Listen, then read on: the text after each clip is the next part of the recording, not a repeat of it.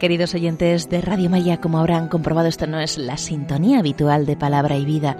Eh, hoy el Padre Manuel Horta no puede estar con nosotros y en su lugar les vamos a ofrecer una meditación sobre las virtudes y el crecimiento espiritual.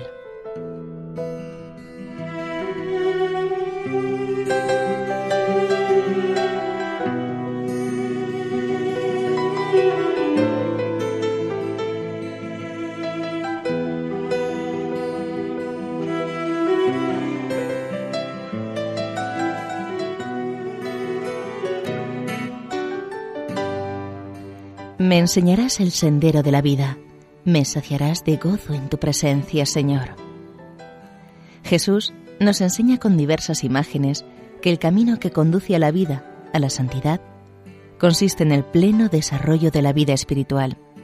El grano de mostaza, que crece hasta llegar a ser un gran arbusto donde se posan las aves del cielo. El trigo, que llega a la madurez y produce espigas con abundantes granos ese crecimiento no exento de dificultades y que en ocasiones puede parecer lento, es el desarrollo de las virtudes. La santificación de cada jornada comporta el ejercicio de muchas virtudes humanas y sobrenaturales. La fe, la esperanza, la caridad, la justicia, la fortaleza, la laboriosidad, la lealtad, el optimismo, las virtudes exigen para su crecimiento repetición de actos, pues cada uno de ellos deja una disposición en el alma que facilita el siguiente. Por ejemplo, la persona que ya al levantarse vive el minuto heroico, venciendo la pereza desde el primer momento de la jornada, tendrá más facilidad para ser diligente en otros deberes, pequeños o grandes, de la misma manera que el deportista mejora su forma física cuando se entrena y adquiere mayor aptitud para repetir sus ejercicios. Las virtudes perfeccionan cada vez más al hombre, al mismo tiempo que le facilitan hacer buenas obras y el dar una pronta y adecuada respuesta al querer de Dios en cada momento.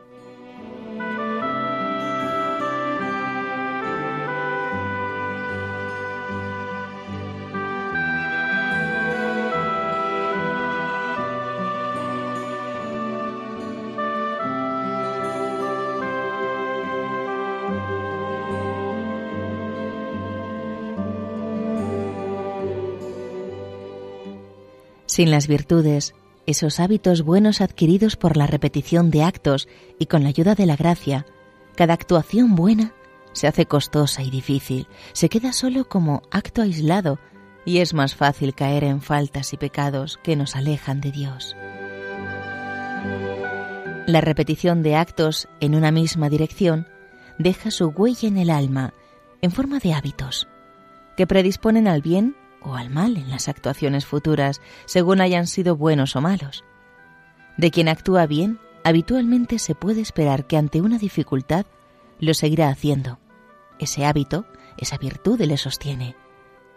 Por eso es tan importante que la penitencia borre las huellas de los pecados de la vida pasada, para que no la vuelvan a inclinar al mal penitencia más intensa cuanto más graves hayan sido las caídas o más largo el tiempo en el que se ha estado separado de Dios, pues la huella que habrá dejado será mayor.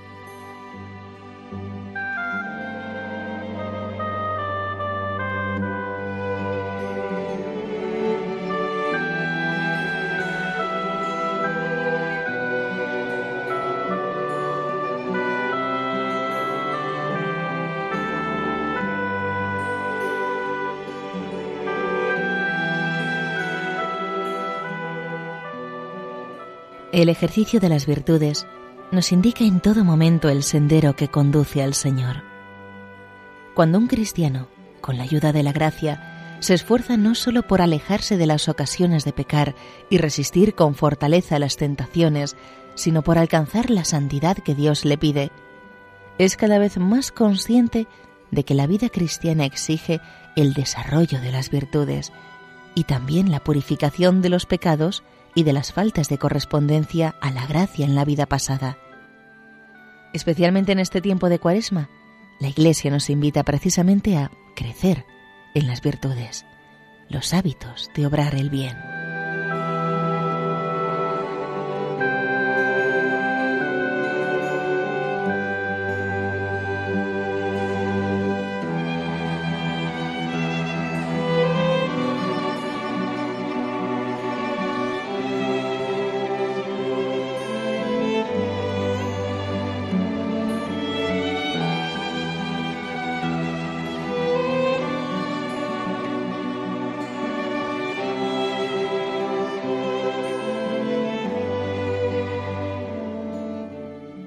La santidad es ejercicio de virtudes un día y otro, con constancia, en el ambiente y en las circunstancias en que vivimos. Las virtudes humanas son el fundamento de las sobrenaturales, y éstas proporcionan siempre un nuevo empuje para desenvolverse con hombría de bien. Pero, en cualquier caso, no basta el afán de poseer esas virtudes. Es preciso aprender a practicarlas. Aprender a hacer el bien. Hay que ejercitarse habitualmente en los actos correspondientes, hechos de sinceridad, de veracidad, de ecuanimidad, de serenidad, de paciencia, porque obras son amores, y no cabe amar a Dios solo de palabra, sino con obras y de verdad.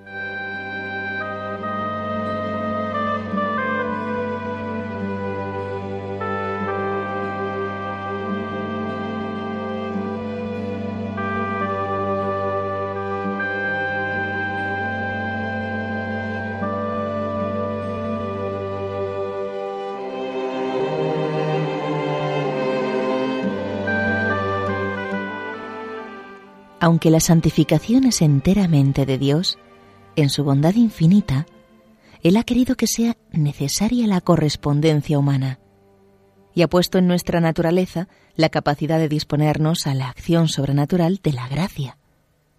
Mediante el cultivo de las virtudes humanas, la reciedumbre, la lealtad, la veracidad, la cordialidad, la afabilidad, disponemos nuestra alma de la mejor manera posible a la acción del Espíritu Santo. Se entiende bien así que no es posible creer en la santidad de quienes fallan en las virtudes humanas más elementales. Las virtudes del cristiano hay que ejercitarlas en la vida ordinaria, en todas las circunstancias, fáciles, difíciles o muy difíciles. Hoy, como ayer, del cristiano se espera heroísmo. Heroísmo en grandes contiendas si es preciso, heroísmo, y será lo normal, en las pequeñas pendencias de cada jornada. De la misma manera que la planta se alimenta de la tierra en la que está, así la vida sobrenatural del cristiano, sus virtudes, hunden sus raíces en el mundo concreto en donde está inmerso. Trabajo, familia, alegrías y desgracias, buenas y malas noticias. Todo debe servir para amar a Dios y hacer apostolado. Unos acontecimientos fomentarán más las acciones de gracias, otros la filiación divina. Determinadas circunstancias harán crecer la fortaleza y otras la confianza en Dios. Teniendo en cuenta que las virtudes forman un entramado, cuando se crece en una, se adelanta en todas las demás, y la caridad es la que da unidad a todas las virtudes que hacen al hombre perfecto.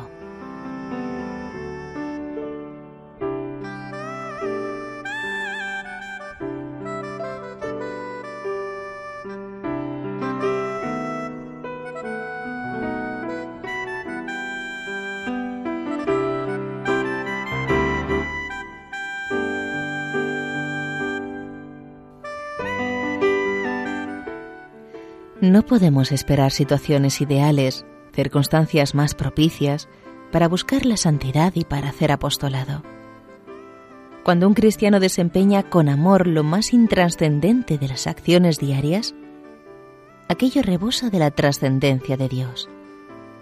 Dejaos, pues, de sueños, de falsos idealismos, de fantasías, de eso que suelo llamar mística o jalatera, Ojalá no me hubiera casado, ojalá no tuviera esta profesión, ojalá tuviera más salud, ojalá fuera joven, ojalá fuera viejo. Y Atená, Ateneos, en cambio, sobriamente, a la realidad más material e inmediata, que es donde está el Señor. El esperar situaciones y circunstancias que a nosotros nos parezcan buenas y propicias para ser santos, equivaldría a ir dejando pasar la vida vacía y perdida. Este rato de oración de hoy nos puede servir para preguntarnos junto al Señor, ¿Es real mi deseo de identificarme cada vez más con Cristo? ¿Aprovecho verdaderamente las incidencias de cada día para ejercitarme en las virtudes humanas y, con la gracia de Dios, en las sobrenaturales? ¿Procuro amar más a Dios, haciendo mejor las mismas cosas con una intención más recta?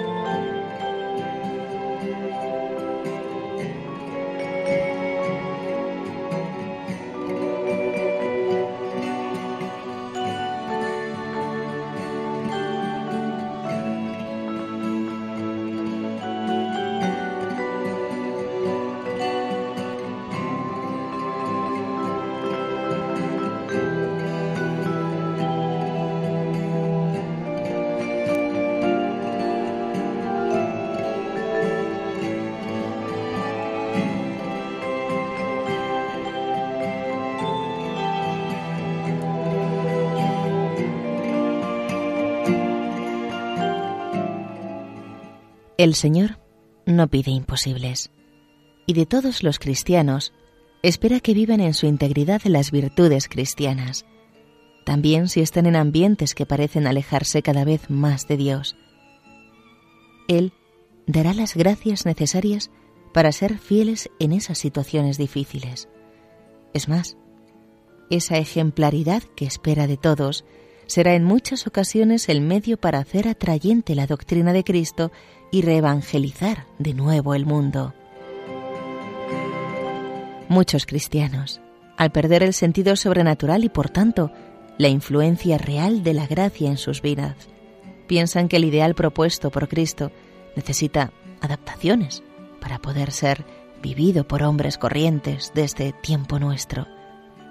Ceden ante compromisos morales en el trabajo o en temas de moral matrimonial o ante el ambiente de permisivismo y de sensualidad, ante un aburguesamiento más o menos generalizado, etc.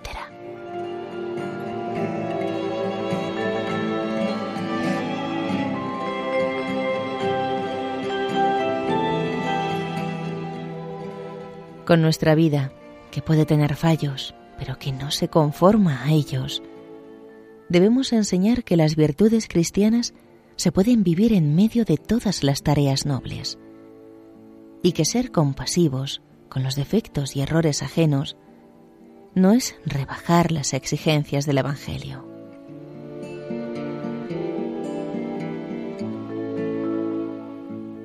Para crecer en las virtudes humanas y en las sobrenaturales, necesitamos junto a la gracia el esfuerzo personal por desplegar la práctica de estas virtudes en la vida ordinaria, hasta conseguir auténticos hábitos y no solo apariencia de virtud. La fachada es de energía y reciedumbre, pero cuánta flojera y falta de voluntad por dentro. Por eso, fomenta la decisión de que tus virtudes no se transformen en disfraz, sino en hábitos que definan tu carácter.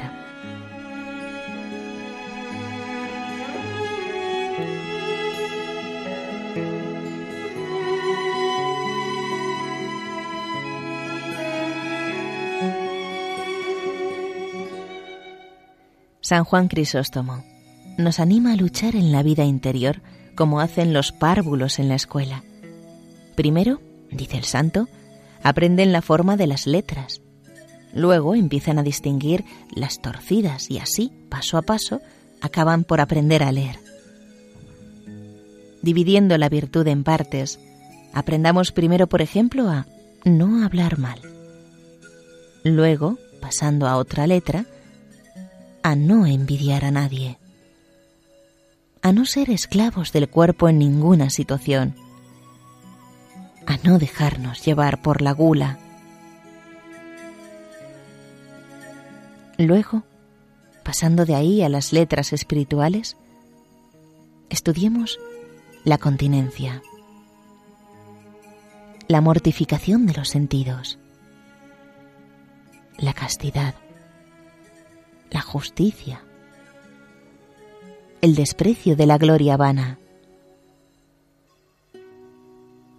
procuremos ser modestos, contritos de corazón.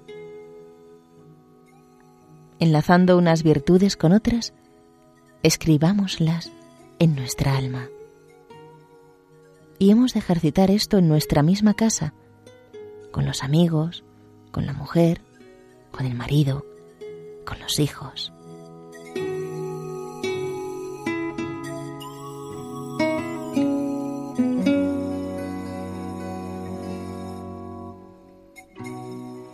Lo importante es que nos decidamos con firmeza y con amor a buscar las virtudes en nuestro quehacer ordinario. Cuanto más nos ejercitemos en estos actos buenos, más facilidad tendremos para realizar los siguientes, identificándolos así cada vez más con Cristo. Nuestra Señora, modelo y escuela de todas las virtudes, nos enseñará a llevar a cabo nuestro empeño si acudimos a ella en petición de ayuda y consejo, y nos facilitará alcanzar los resultados que deseamos en nuestro examen particular de conciencia, que frecuentemente estará orientado para adquirir una virtud bien concreta y determinada.